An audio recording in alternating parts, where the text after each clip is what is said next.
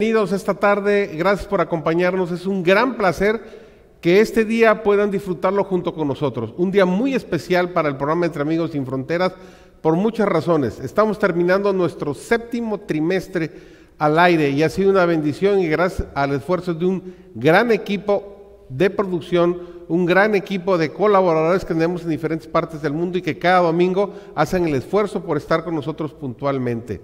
Además, hoy se hace eh, un sueño realidad, un proyecto que tenía más de un año este, para aterrizarse y finalmente podemos tenerlo en compañía de nuestros compañeros para poder transmitir este programa para ustedes, para que todos aprendamos. Así que vamos a darle la bienvenida a nuestros compañeros que nos acompañan el día de hoy. Raúl, un placer, está desde Lindavista el día de hoy. Eh, Seth, eh, bienvenido desde Loma Linda, California. Eh, Pablo, desde Montemorelos, Nuevo León, un gusto que estés con nosotros. Eh, pastor Triana, bienvenido también, nuestro pastor de la iglesia, gracias por acompañarnos desde Montemorelos. David, un gusto que también nos acompañes. Hoy tenemos un invitado especial, un invitado sumamente especial y es un gran privilegio para nosotros que el día de hoy podamos tener nuestro acompañante. Veo a Soraya también desde Honduras. Gracias, Ori, por estar con nosotros. Bienvenida. Siempre hace falta la rosa en este florero, ¿verdad? Que está lleno de espinas, pero ya tenemos una rosa. Gracias. El pastor Félix Jadid Cortés, quien ha sido el autor de la lección de este trimestre, nos acompaña el día de hoy. Es un gran privilegio el poder tenerlo con nosotros, porque qué mejor que cuando el maestro se sabe la clase perfectamente, podamos aprender de él. Así que mejor maestro no podemos tener que hoy. Así que venimos todos, Félix, con las ganas de hacerte así, ¿ve? Y sacarte el máximo del jugo. Así que si acabas medio adolorido de tanta exprimida que te damos, se vale. Es un privilegio que estés con nosotros. Muchísimas gracias. Siempre hace falta. ¿Quién ha sido el autor de la lección? Muchos saludos, David. Muchas gracias por la invitación. Es un privilegio estar con ustedes. privilegio poder tenerlo con nosotros porque qué mejor.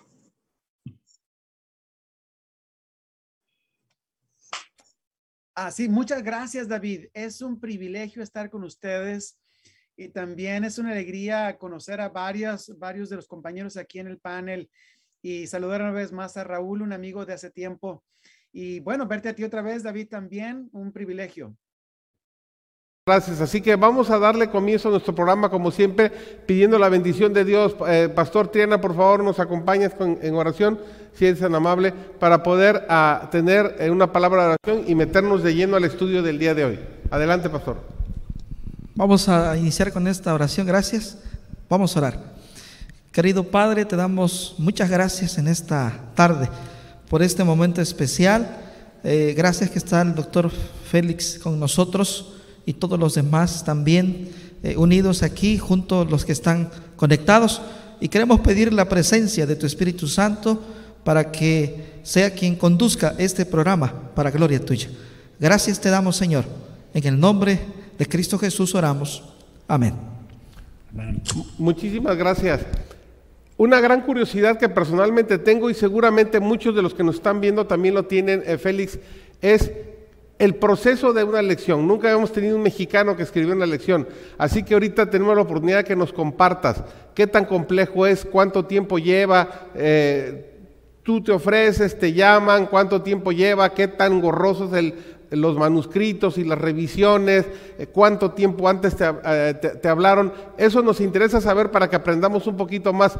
Y una pregunta que Tú hiciste la, respuesta en una de las lecciones pasadas, la 11, la 12, no me acuerdo exactamente, que el cálculo, según eso de Pablo, haber escrito este libro costó más o menos dos mil dólares. ¿Cuánto cuesta escribir una lección de escuela sabática un trimestre a la iglesia? Porque luego, ay, ¿para qué comprar el folletito, hombre? Si, si nos deberían de regalar. Es, es tu tiempo, adelante. Mira, este, no sé cuánto cuesta un hacer una lección de escuela sabática. Debe costar mucho dinero. Eh, la lección de escuela sabática es publicada en más de 100 idiomas alrededor del mundo. Eh, y bueno, lo leen millones de personas. Es eh, realmente el proceso que la iglesia tiene para, para promover el estudio de la Biblia cada sábado es, es un proceso impresionante. A mí me ha dejado muy, muy, muy impresionado. Sí. Gracias. Yo quiero comenzar para... A ver, adelante, sigue. Me preguntabas en cuánto, cuándo me habían preguntado para, eh, para leer la lección, escribir la lección, etcétera. ¿Y quieres que conteste de una vez eso? Sí, mira, eh, no sé cómo ellos deciden quién eh, escribe una lección de escuela sabática. Es solamente por invitación. Y en algún momento el, doctor Goldstein, ah, el, pastor Goldstein me llamó y me pidió que quería que yo escribiera una lección eh, que el comité había eh, decidido que yo lo hiciera. Eh, no sé quién forma el comité, em, pero él se acercó a mí en el año 2015. Y en el año 2015 él me invitó a escribir la lección, me invitó a escribir originalmente una lección para el libro de Juan, el, el Evangelio según San Juan. Y yo le dije que sí, que estaba con mucho gusto hacerlo. Pero unos, un tiempo después, una persona me contactó de la Asociación General, me dijo, mira, me dice, a mí también me pidieron que escribiera una lección sobre hebreos. Yo sé que tú eres una especialista en hebreos, a mí me gusta mucho el libro de Juan, ¿por qué no cambiamos? Y dije, bueno, está bien, si, si tú hablas con ellos y, este, y ellos están de acuerdo, está bien, yo estoy feliz de escribir cualquiera de las dos, porque el libro de Juan también es precioso. ¿no? Y, entonces él, eh, él es parte de la junta y entonces él habló con, con ellos, con la comisión y finalmente dijeron que estaba bien y en el 2017 volví a recibir entonces la invitación ahora para escribir el, sobre el libro de Hebreos. El proceso dura cinco años, es un proceso muy riguroso. Estoy viendo aquí eh, algunas de las, de las instrucciones que me enviaron. Yo tengo todo el paquete de instrucciones que te envían muy detalladas. Eh, te dan dos años para escribir la lección. Es un, es un límite de tiempo muy estricto. Eh, no hay ninguna razón por la cual se puede dar la lección, enviar el manuscrito después de la fecha indicada. Yo tenía que dar el manuscrito en, en febrero del año 2019 y lo entregué creo que los últimos días de enero del año 2000 eh, de ese año. Em, después de eso viene por un proceso en el que se revisa por una comisión de la iglesia. Es una comisión bastante grande, a la cual pertenecen teólogos y dirigentes que la leen y eh, la, la iglesia se reserva el derecho de cambiar el contenido de la elección, de de si algo a la iglesia no le parece bien, ellos lo cambian. Eh, y eso está en el convenio, en se hace un contrato y el contrato dice que uno es el autor, realmente es el contribuyente principal. ¿okay? Entonces, el autor, em, uh, su, su, escrito no siempre sale exactamente como él lo escribió o a veces hay ediciones muy fuertes, ¿no? Em, en el, caso mío, las ediciones no fueron tantas, eh, fueron, me parecieron a mí, eh, cuestiones más de, lenguaje, de claridad, eh, pero no, no de contenido muy fuerte. Hay algún detallito por ahí que puedo mencionar, pero no hubo contenido especialmente significativo que haya sido cambiado o alterado. Pero eh, así es como, como se da. Eh, se le pide, se pide al autor que escriba una lección de un promedio de una persona que tiene ocho años de educación. En México sería como un segundo de secundaria. En, en, Estados Unidos sería como al final de la escuela primaria, porque la lección es para, para todo el mundo. Entonces hay, una, hay un rango de educación a través del mundo muy, muy diverso, ¿no? Muy amplio. Entonces lo van a leer personas de todos los países, de todos los niveles de educación.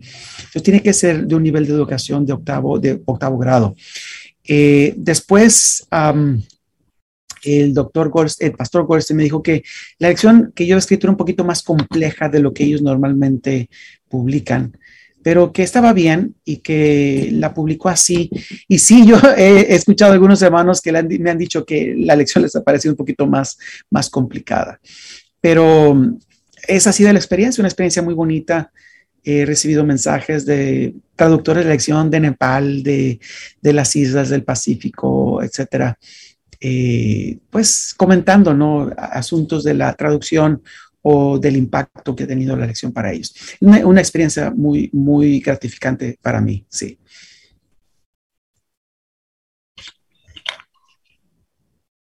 O sea, la iglesia se preocupa para que de un modo u otro, al hacer las traducciones a todos los idiomas y los aspectos culturales también, no vaya a haber ninguna situación de que se malinterprete o se interprete de un modo incorrecto en alguna zona comparado con otra. Correcto. Sí, eh, tienes mucha razón, David. Fíjate que yo quería poner una ilustración en una de las lecciones y me dijeron, eso no lo puedes poner porque no se va a escuchar bien en algunos, en algunos sectores de la iglesia. Eh, no tiene que, nada que ver con la Biblia, sino tiene que ver con una ilustración de un, de un personaje que yo quiero utilizar. Me dijo, no, vamos a utilizar otro personaje. Y ellos cambiaron varias cosas que tienen que ver con, con, con esa sensibilidad que existe en ciertas regiones del mundo. Entonces, este, sí, eh, eso es muy cierto. Esa es la palabra, ¿no? Sensibilidad, para, para, que nadie vaya a sentir que el mensaje no es el que realmente queremos. A ver, de los compañeros, ¿alguien más que quiera hacer una, pregunta con respecto a esta parte antes de meternos lleno en Hebreos?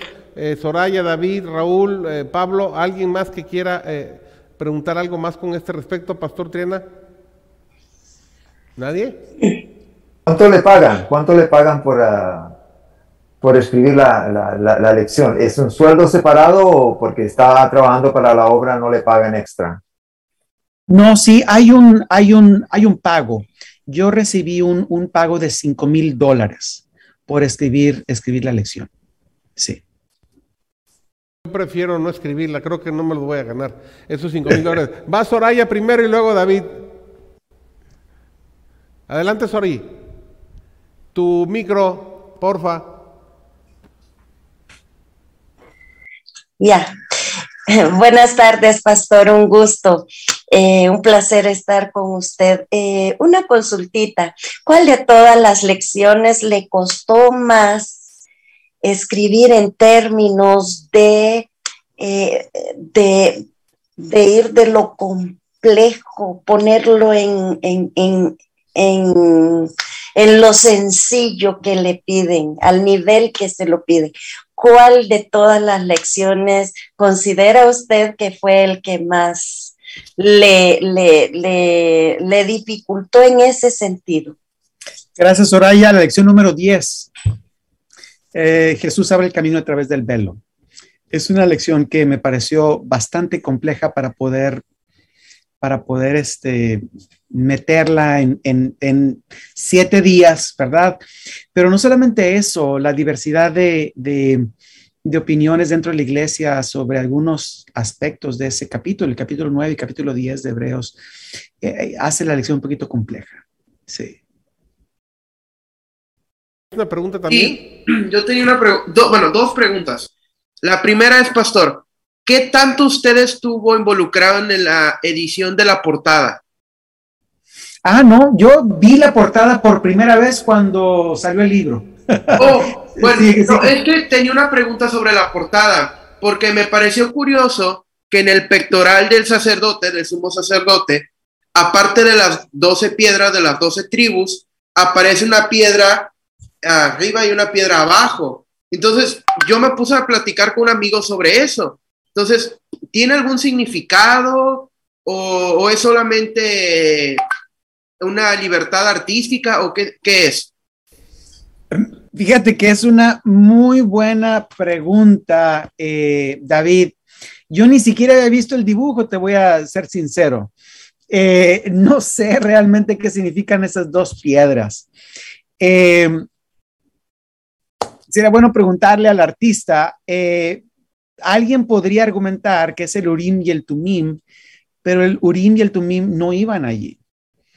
Este, entonces, eh, y hay, una, hay un argumento muy interesante en, en qué piedras era el Urim y el Tumim, porque no, eh, si recuerdo bien, la Biblia no define qué, cuáles eran esas piedras.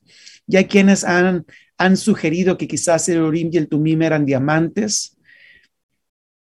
no lo sé, pero Elena de White dice que cuando el urín brillaba, y de hecho está relacionado con la palabra hebrea que tiene que ver con luz, y cuando el urín, eh, la piedra urín brillaba, significaba este, que la respuesta era sí. Y cuando eh, había una sombra sobre el, el tumim, eh, la respuesta era no.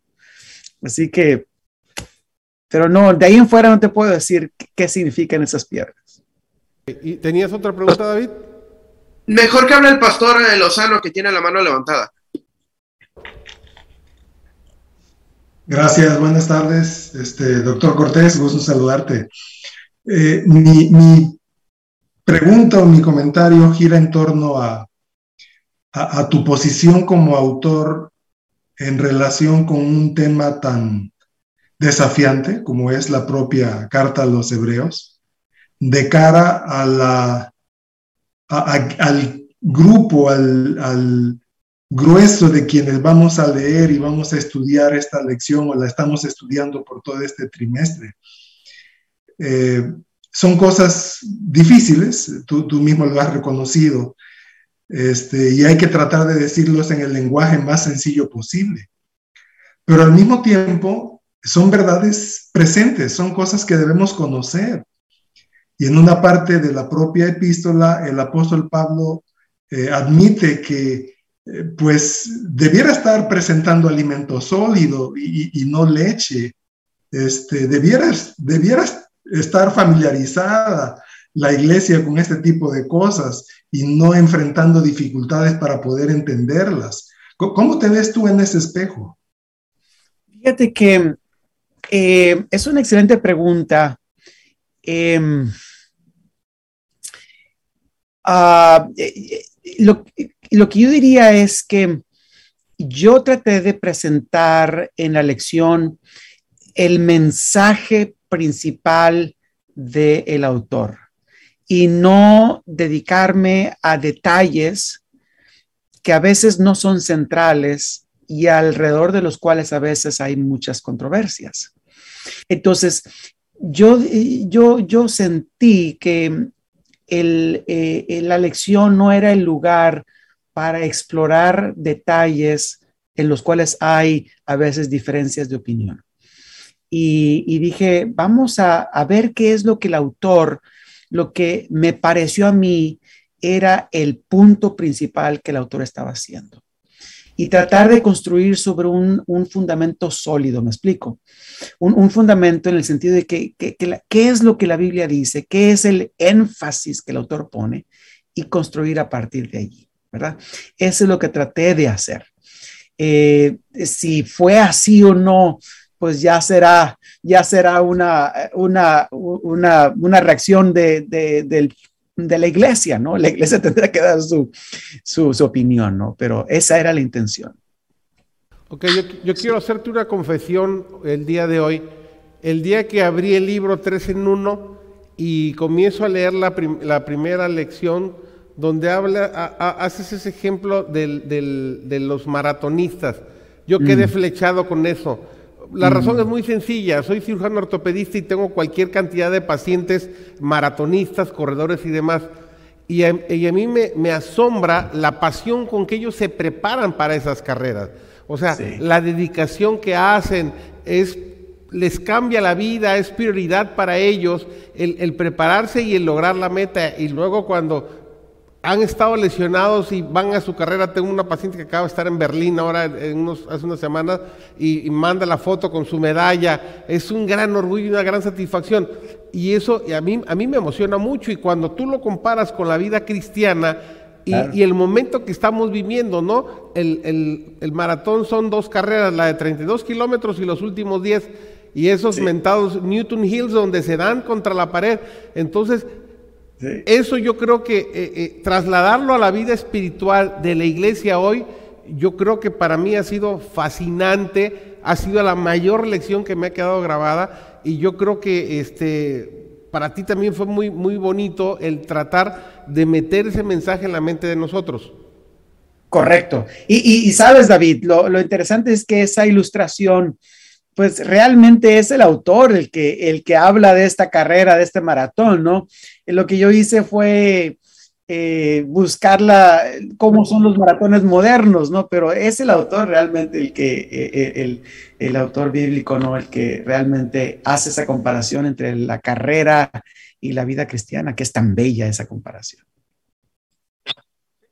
¿Hay alguna pregunta? De paso a los que están conectados, eh, inviten a sus, a sus amigos. Ya tenemos un gran grupo de conectados, tenemos más de 60 ya. Así que este, eh, compartamos para que otros disfruten.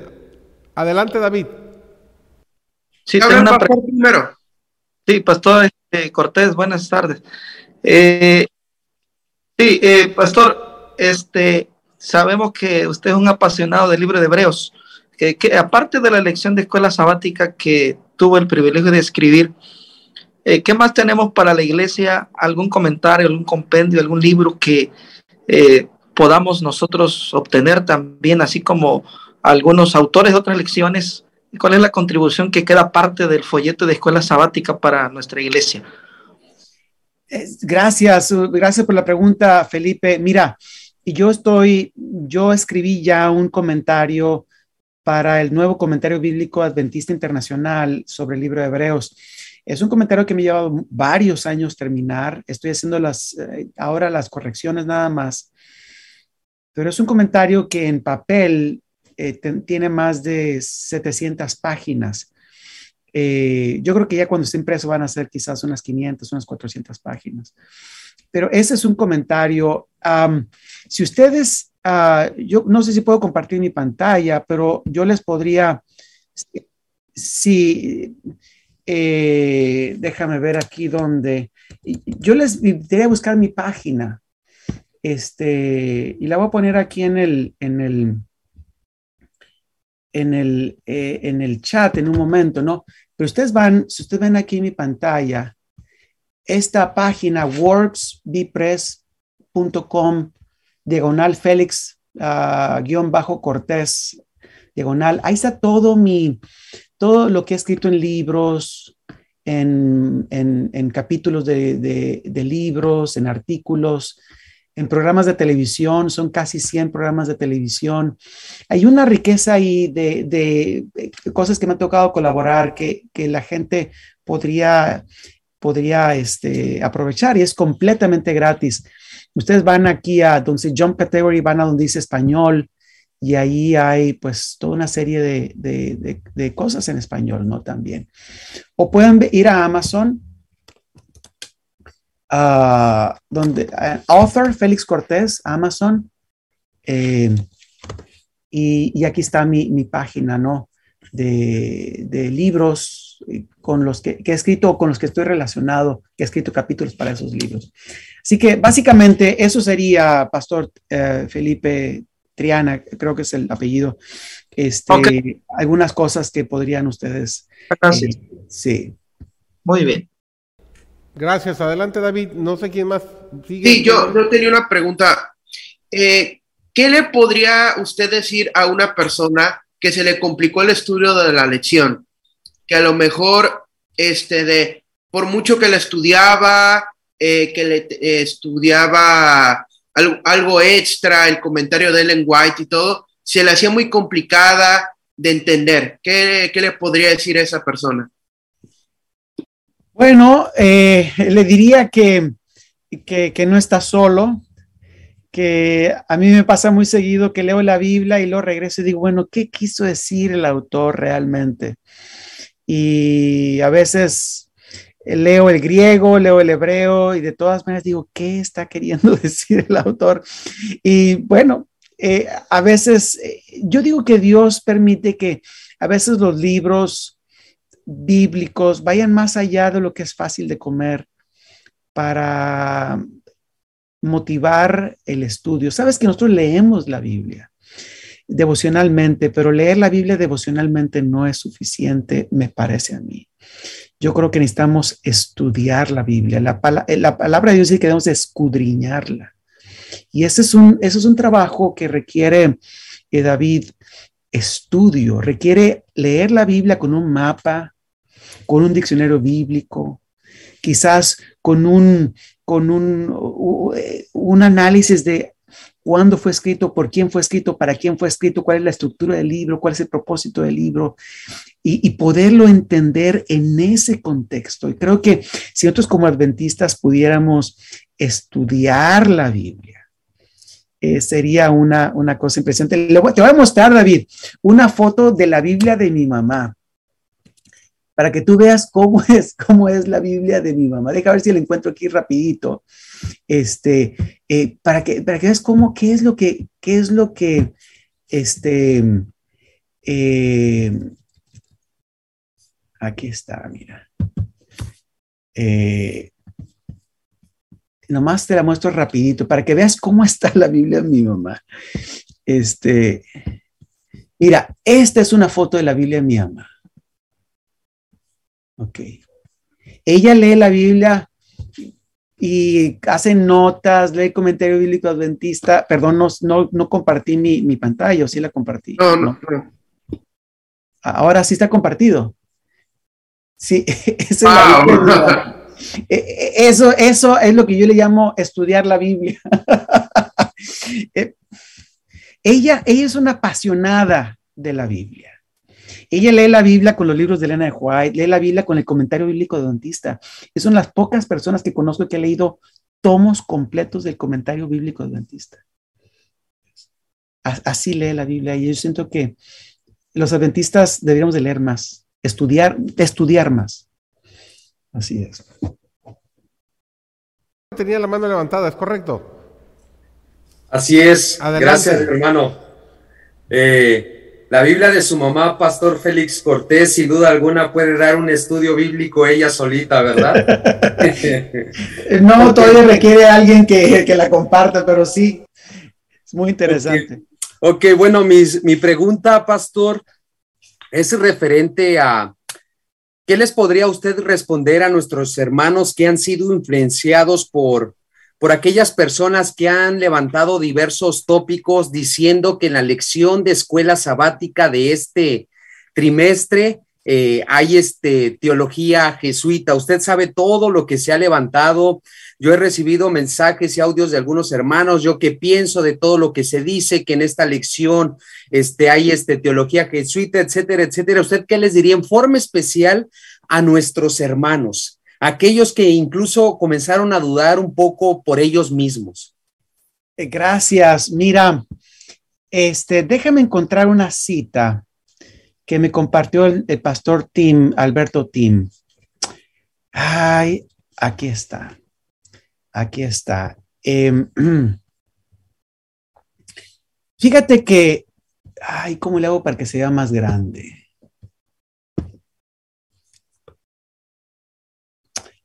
Bueno, eh, eh, aunque compartan mi pantalla no lo van a poder ver, pero quiero decirles algunas cosas, ¿no?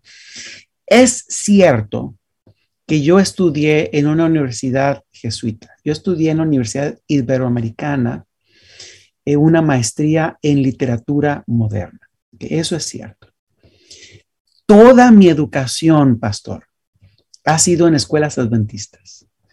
De hecho, independientemente de esa, ¿no?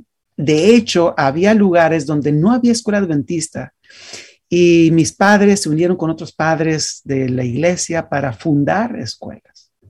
Mis padres participaron en la fundación de dos escuelas para que sus hijos pudieran ir a escuelas adventistas. Y yo fui a escuela adventista desde primer año de primaria, toda la secundaria, toda la prepa, toda la universidad.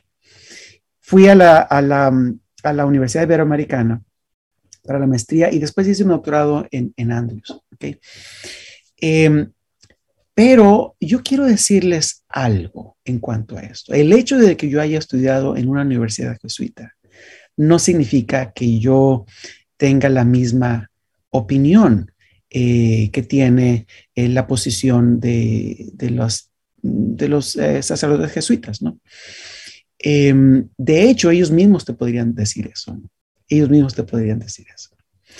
Em, y Elena de White, si ustedes van al libro de eh, testimonios para la iglesia, tomo 5, página 583, en inglés, ¿ok? Eh, yo que ustedes lo pueden encontrar también en español, buscan en internet y van a ver cuál es la página en español.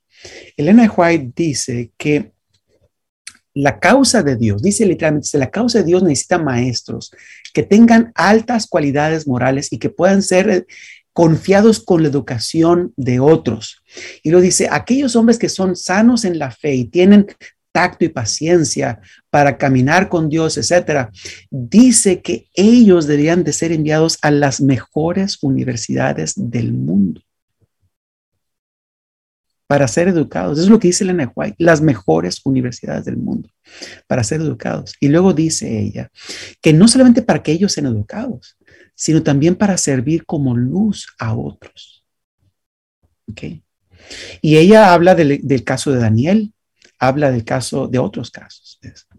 Y lo mismo dice en, en, en, en tomos, en, mensajes selectos tomo 3, página 233 y página 234. Finalmente, yo quiero decir que yo estudié en la Universidad Iberoamericana por dos razones. Número uno, es que en aquel tiempo, y el pastor Raúl eh, recordará esto, el, el título de teología no era aceptado por el gobierno mexicano. Okay. Yo soy un licenciado en teología, pero el gobierno mexicano no aceptaba mi título de teología. La única universidad que aceptaba mi título de teología para hacer una maestría era la Universidad Iberoamericana, porque ellos tenían el problema para sus propios sacerdotes. ¿okay? Tampoco eran aceptados. ¿Me explico? Esa era la única universidad que aceptaba mi título en aquel tiempo. Otro detalle, fue la iglesia la que pagó mis estudios en la Universidad Iberoamericana. Y hay un detalle más. ¿Verdad? La razón por la cual yo estudié en la Universidad Iberoamericana era porque yo era director de jóvenes y las maestrías se hacen en el verano en la Universidad de Montemorelos. Pero como yo tenía que dirigir los campamentos y los camporíes y las actividades de jóvenes son en el verano, la iglesia me dijo, mira, eh, atiende las actividades de jóvenes de la iglesia y nosotros vamos a enviarte a estudiar a esta universidad, es la única que tienes y, este, y, y, ellos pagaron eso. Okay. Eh, un detalle final, no lo había contado ahí, ¿no? Cuando yo llegué a estudiar a la Universidad Iberoamericana, ellos sabían que yo era pastor y me trataron muy bien, muy bien me trataron. Finalmente yo fui representante de los estudiantes de maestría en el consejo técnico del programa de maestría y recibí un, un, un, un, un reconocimiento por mi investigación, mi, tesis recibió un reconocimiento por la Universidad Iberoamericana. Ellos me trataron muy bien y, este, y respetaron mis creencias, respetaron el sábado, respetaron lo que yo soy. Y yo le pido a Dios que mi testimonio ahí haya sido un testimonio bueno para eh, la bendición de aquellos que fueron mis compañeros y los que fueron mis maestros, ¿no? Un testimonio de una persona cristiana, ¿verdad? Una persona que ama a Dios y que es, eh, pues que desea lo mejor para todos y que, y que ama la verdad de la palabra de Dios, básicamente.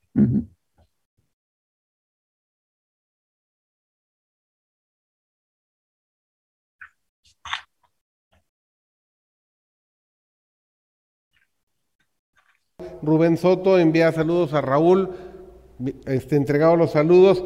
Este, envían saludos de Comalcalco, Marisa González, Rudler Coriolián, Antonio Carrasco. Ya tenemos más de 100 conectados, sigan conectándose. Este, Milton Resino nos manda una pregunta, ahí va, pastor. La pregunta es, ¿qué argumentos tenemos para decir que Jesús era una naturaleza humana santa? Bueno, el argumento que tenemos en Hebreos capítulo 7, versículos 26 al 28 es clarísimo. ¿Verdad? Se los leo, permítanme un momentito. Este,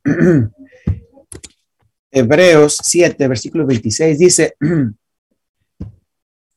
ah, dice, tal sumo sacerdote nos convenía, santo, inocente, sin mancha, apartado de los pecadores, hecho más sublimes de los cielos que los cielos, que no tienen necesidad cada día como aquellos sumos sacerdotes de ofrecer primero sacrificios, sacrificios por sus propios pecados y luego por los del pueblo. Es decir, Cristo Jesús era santo, sin mancha, inocente, apartado de los pecadores. Era, era diferente en ese sentido. Ese es el argumento que tenemos. Hay otros argumentos en la Biblia, pero ese es el más claro de todos.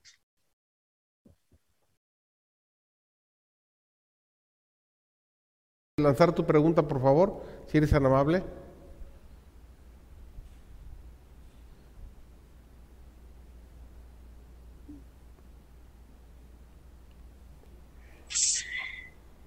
como te las mandé a ti, yo pensé que tú lo ibas a leer. No, Así es, que... es tu privilegio. ¿No las tienes en la mano? Sí, pero hazlo tú. De hecho, eh, uno de los capítulos que... I'll rephrase. De la pregunta que le hice al pastor, me tocó hacer una pregunta de uno de esos capítulos, de hecho el 9 del capítulo 9 me pidieron que, que hiciera una pregunta. Así que, amiguito, te doy el honor, hazla tú.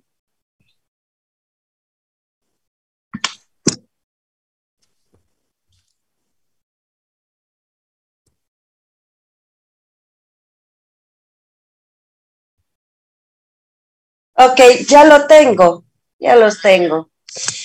Ok,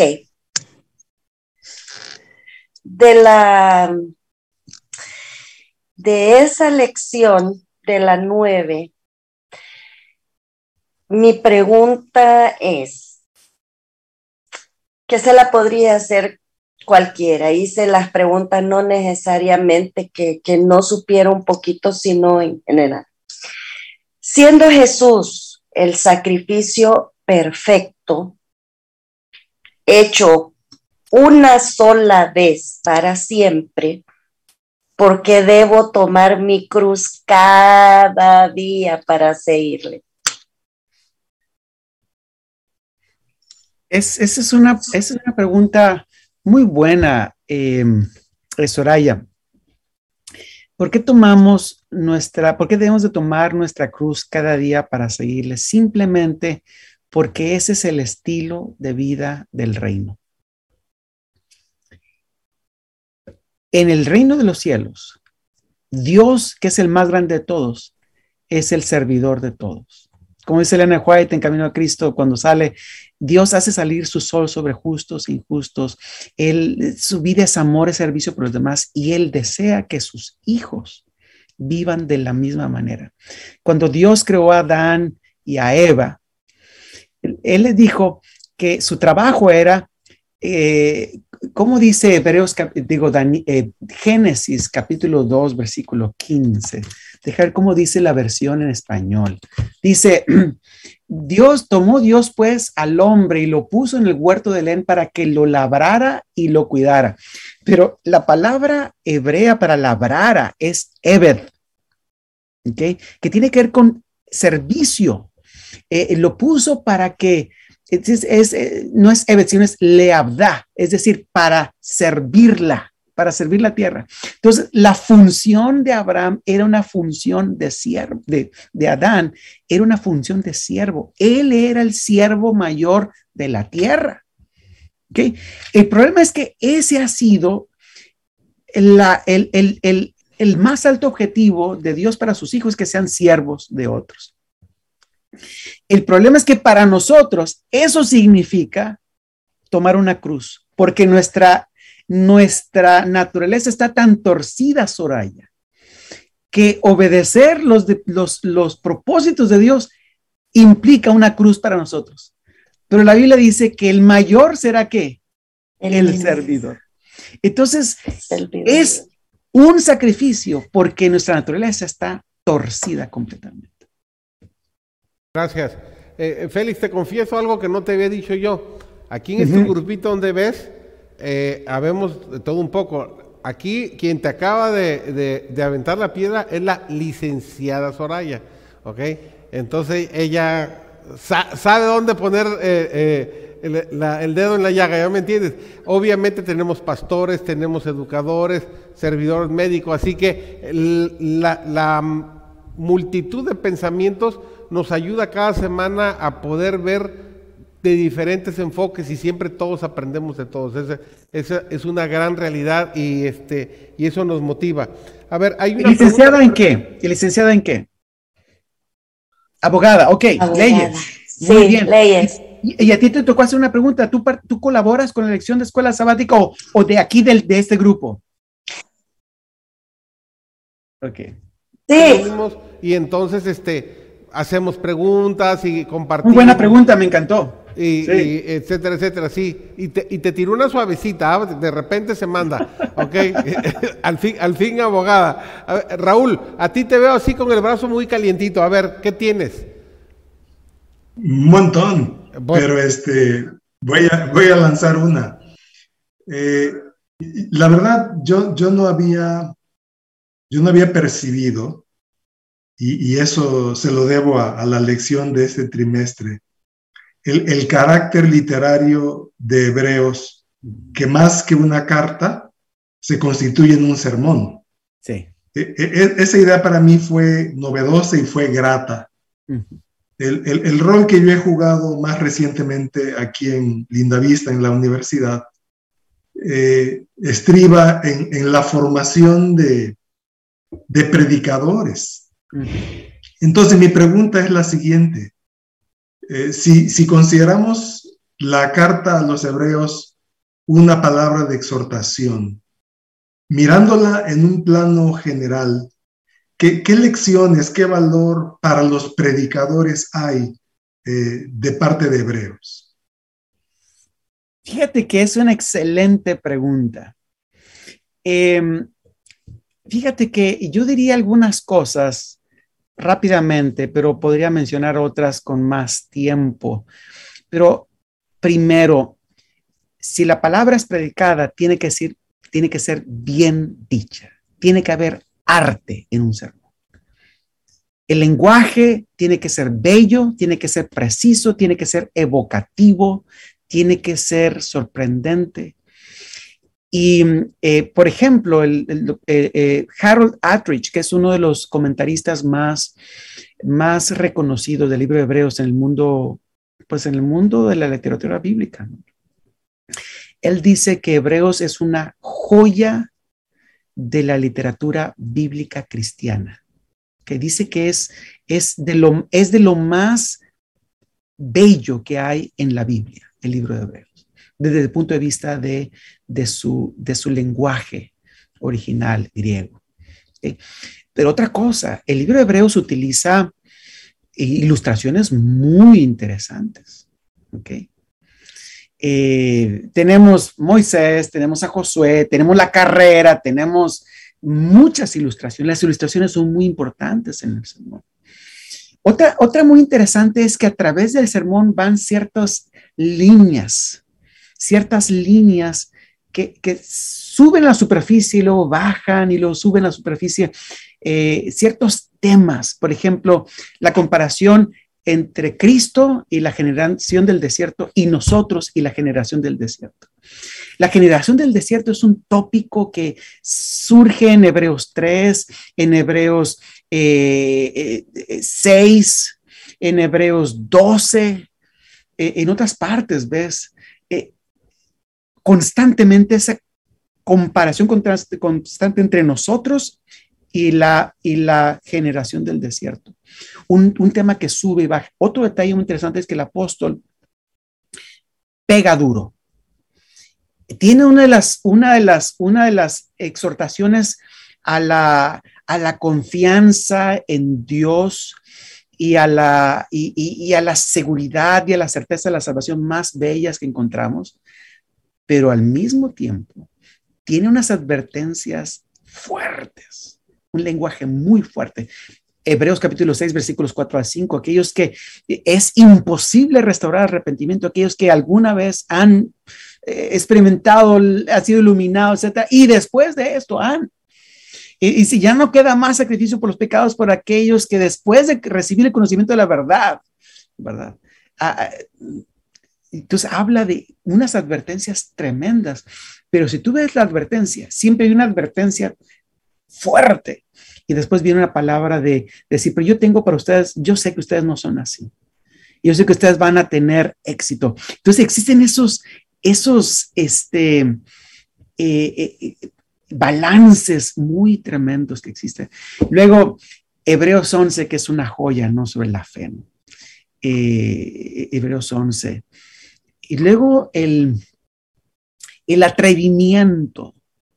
Fíjate, yo no sé si ustedes leyeron en el comentario de la lección lo que yo dije acerca de, de lo improbable, de lo inconcebible que era para la mente helenista un salón de la fama de la fe.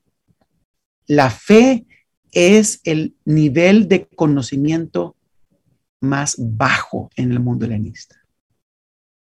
¿Y, cómo se atreve este a hablarle a gente educada? Porque la epístola requería pues un cierto nivel de educación.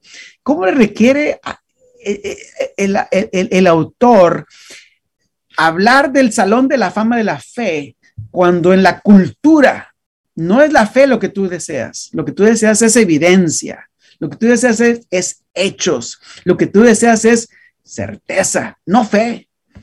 Los cristianos eran criticados por su fe, decían que eran enemigos de la ciencia.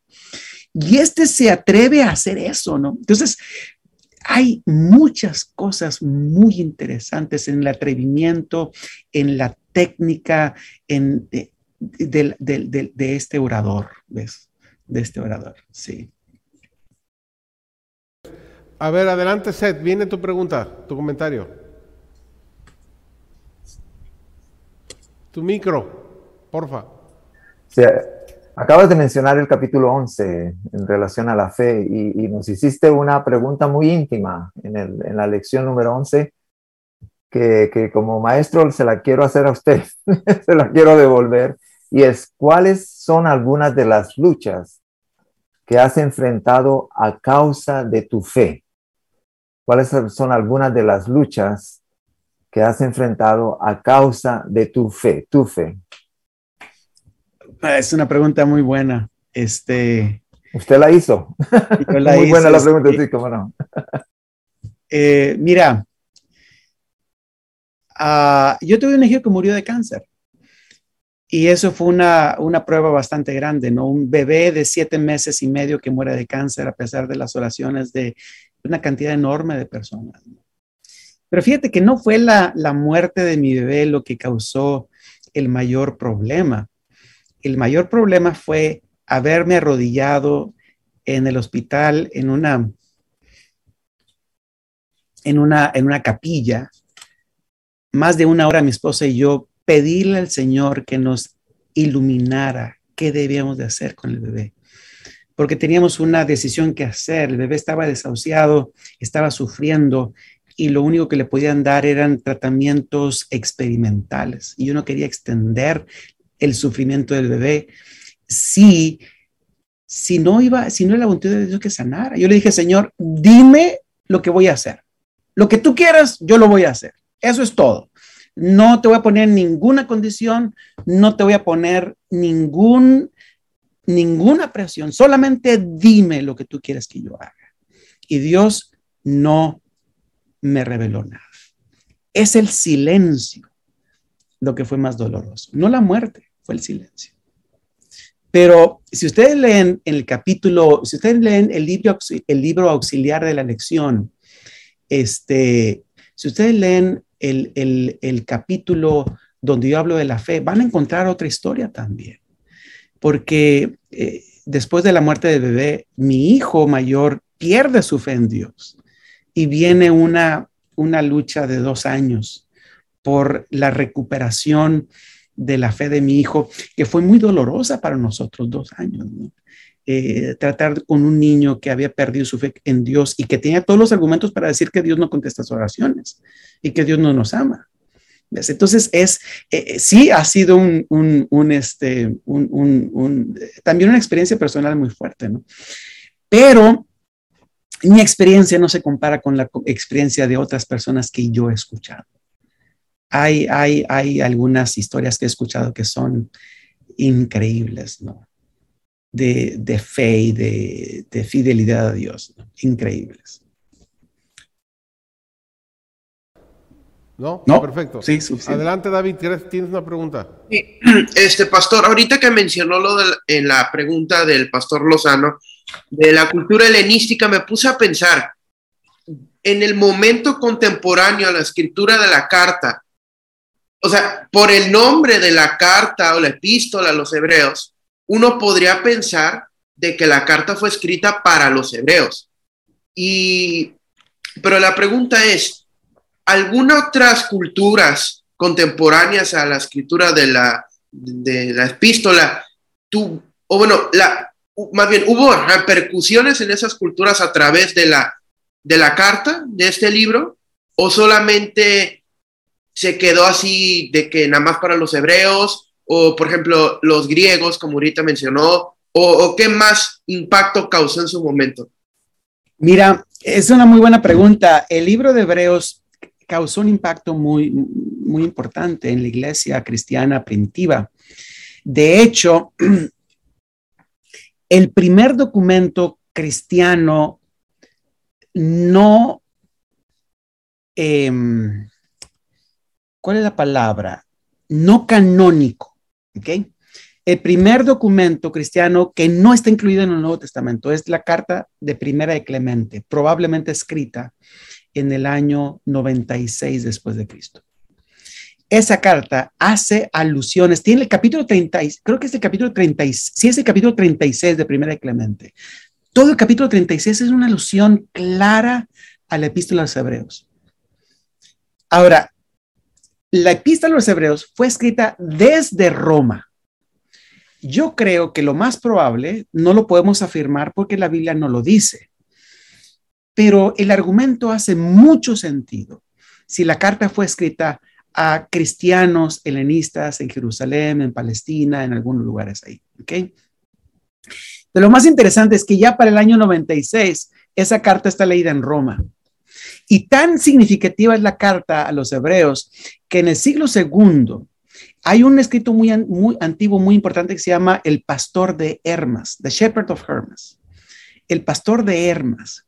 Y el Pastor de Hermas es, un, es el escrito más eh, popular entre los cristianos en el siglo segundo, también escrito en Roma.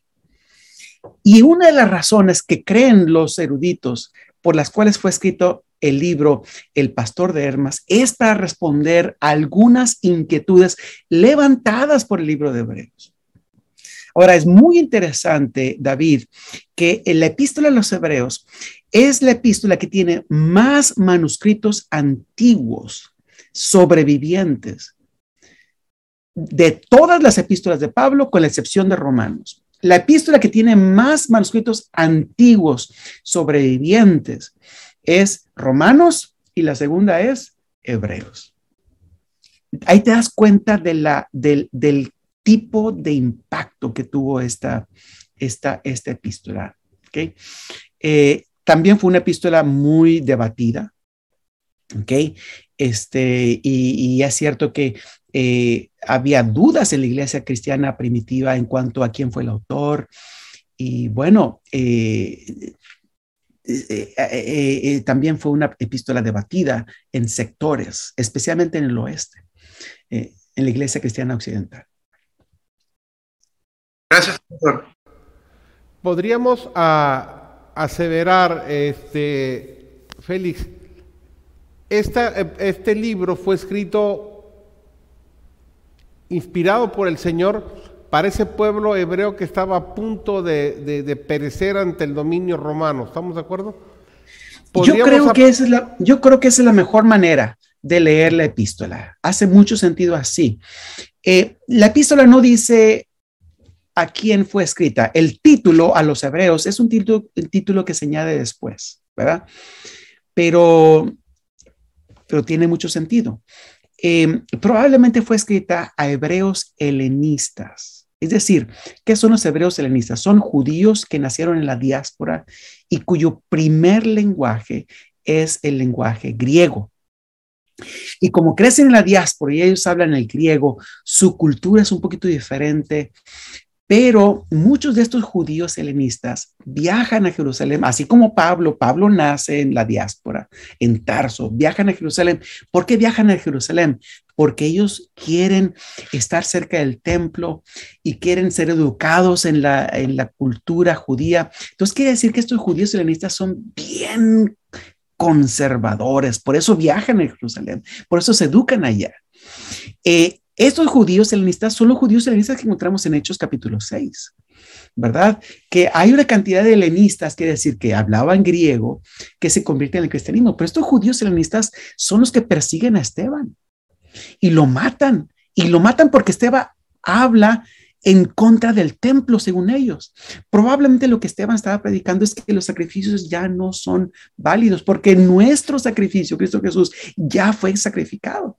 Así que estos helenistas son los que, los que persiguen a, Esteban y lo matan, porque son más conservadores y aparentemente más violentos. ¿ves? Y recuerda que entre esos judíos helenistas está Pablo. Y es muy posible, yo quiero creer, no sé, pero tendría mucho sentido si Pablo les está escribiendo a personas que fueron compañeros suyos, que todavía aman el templo, que antiguos compañeros, antiguos que hablan, aman el templo, aman las, los sacrificios, aman las, las fiestas judías y todavía están eh, apegados al templo. Y Pablo dice, miren, nuestro sacrificio perfecto ya fue hecho. Nuestro santuario no está aquí en esa tierra, nuestro santuario está en el santuario celestial. Hay que mantener la vista en, en nuestro, en el autor y consumador de la fe que es Cristo Jesús. Así que básicamente eso es lo que, lo que está ocurriendo probablemente.